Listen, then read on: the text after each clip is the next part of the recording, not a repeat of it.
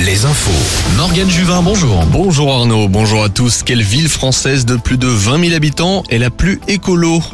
Le Parisien dévoile ce matin une étude basée sur 22 critères dont le chauffage, les transports, l'habitat et la place du vélo.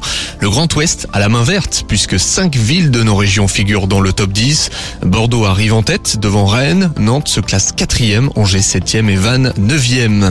De nombreux euh, rassemblements prévus aujourd'hui en Loire-Atlantique à Saint-Brévin-les-Pins. Des manifestations en faveur et contre le projet de transfert d'un centre de demandeurs d'asile dans la commune. Les deux camps avaient défilé fin février. Le collectif favorable à l'implantation d'un CADA doit se rassembler à 11h. Ce sera à 14h pour les opposants. Quelques sorties. Alouette est partenaire de la foire Expo de Niort. C'est les 100 ans cette année. La fête foraine est de retour pendant trois semaines à La Roche-sur-Yon. La braderie de Pornic se poursuit. Côté musique, Big Flo et Oli sont attendus à Brest. Les humoristes avec Les Baudins au Zénith de Nantes, Inès Reg à Bordeaux. Et puis, suite du festival Les Voiles de l'humour à la Baule. Laura Felpin et Daniel Camus se produisent ce soir.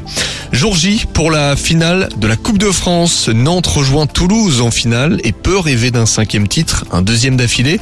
Le protocole est modifié cette année. La coupe sera remise des mains du président depuis les tribunes et non sur le terrain.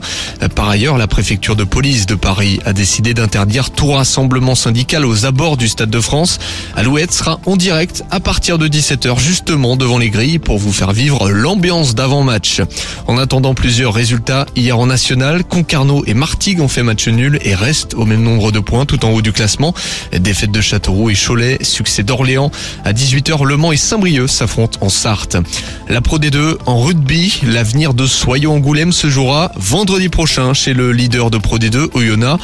Le record d'affluence hier soir à Chanzy n'a rien changé. Le SA15 s'est incliné contre Mont-de-Marsan et se retrouve à une place de la relégation.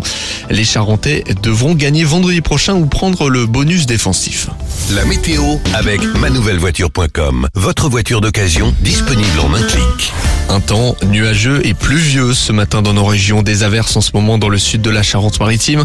Quelques gouttes de pluie sont attendues en fin de journée près des côtes bretonnes.